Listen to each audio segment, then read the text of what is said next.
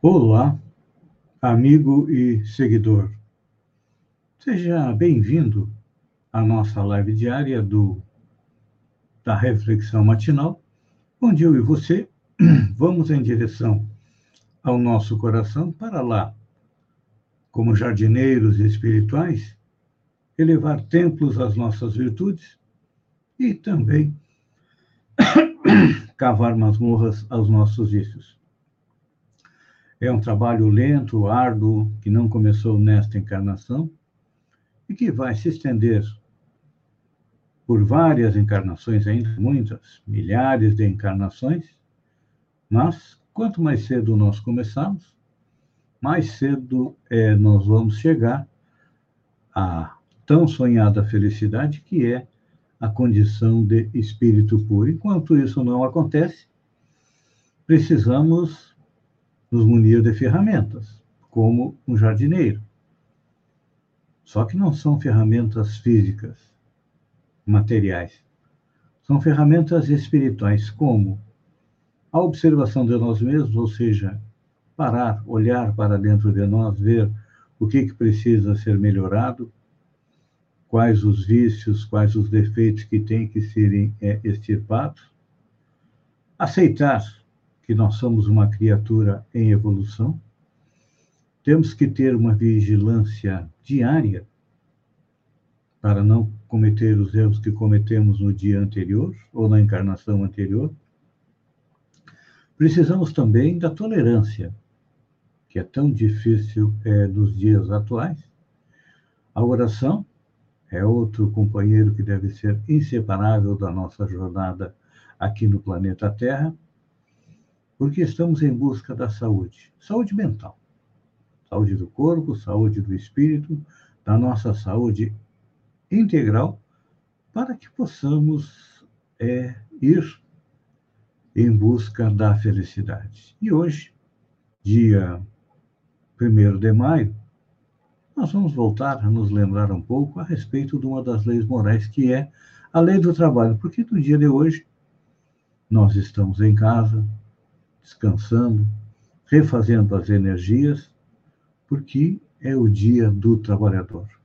A respeito do trabalho, Kardec questiona na pergunta 674 do Livro dos Espíritos, a respeito da necessidade. E os espíritos respondem que o trabalho é lei da natureza. Por isso mesmo constitui uma necessidade. E a civilização obriga o homem a trabalhar mais porque ele aumenta as necessidades e aumenta também os gozos. Vamos refletir um pouco a respeito é, das necessidades. Temos as necessidades básicas que devemos trabalhar para supri-las. Temos as necessidades secundárias, como a necessidade de amor, que pede que tenhamos alguém junto de nós, por isso que nós, ultimamente, estamos tratando a respeito da lei da reprodução, que é uma lei de convivência entre as pessoas. Mas o nosso objetivo hoje é falar a respeito do trabalho. O trabalho é. Aqui no Brasil, atualmente, nós temos 14,4 milhões de desempregados. São muitas pessoas que buscam trabalho, não conseguem mais. Então, em tempos de pandemia do coronavírus, é importante para nós auxiliar essas pessoas a se manterem. Você vai dizer, não, mas o governo paga é, salário-desemprego, está dando auxílio emergencial. Com certeza, mas faz parte do nosso exercício de caridade auxiliar estas pessoas. E a respeito do trabalho, nós ainda temos muito impregnado na nossa mente aquele conceito de que trabalho é castigo. Lá no início da Bíblia, primeiro capítulo, Adão e Eva são expulsos do paraíso e são obrigados a trabalhar para se sustentar. Até então, eles eram sustentados por Deus. Aqui nós devemos parar e analisar essa analogia.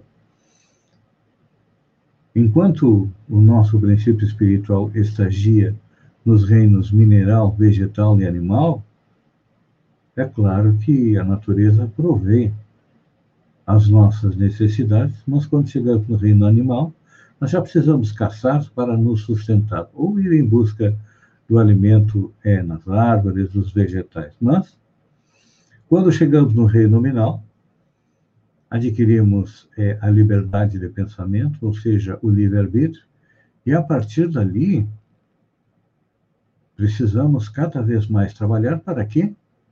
Para desenvolver a nossa inteligência no primeiro momento e depois desenvolver a nossa parte moral. Até então, o trabalho era condição dos escravos.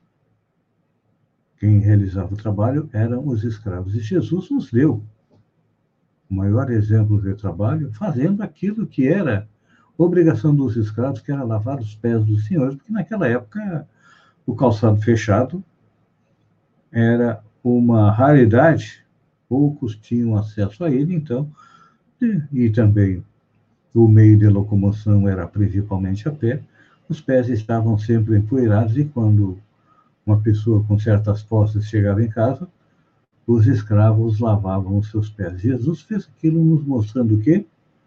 Que todos nós podemos e devemos trabalhar.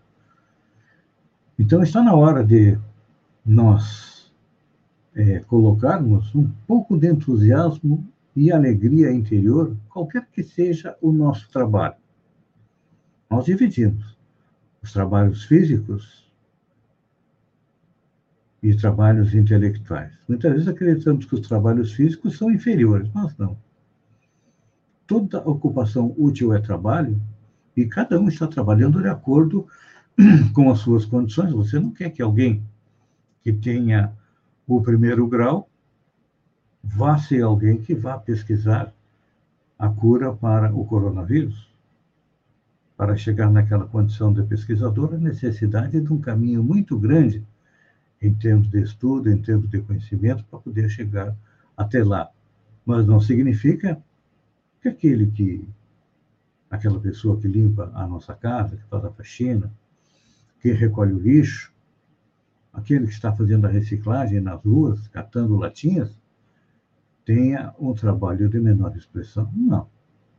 Todo trabalho é importante e nós deveríamos é, agradecer a essas pessoas que estão fazendo isso, porque senão seria a nossa responsabilidade. Então, a gente pode até dizer que tanto o trabalho físico quanto intelectual, eles são complementares. Mandar um abraço para a TT Souza, que está conosco. Então, ninguém deve se envergonhar de ocupar-se de trabalhos mais humildes, não, pois a dignidade do trabalho sempre depende da boa ou da má vontade com que se trabalha e não do prestígio social do mesmo. Grandes homens e grandes mulheres trabalharam em profissões humildes, com imenso proveito para todos, enquanto que as verdadeiras nulidades, e nós temos muitos exemplos à nossa volta, ocupam posições de comando da forma mais desastrata possível.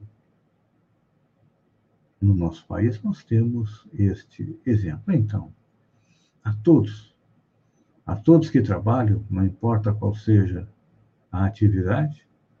Um beijo no coração e até amanhã, no amanhecer, com mais uma reflexão matinal. Até lá, então.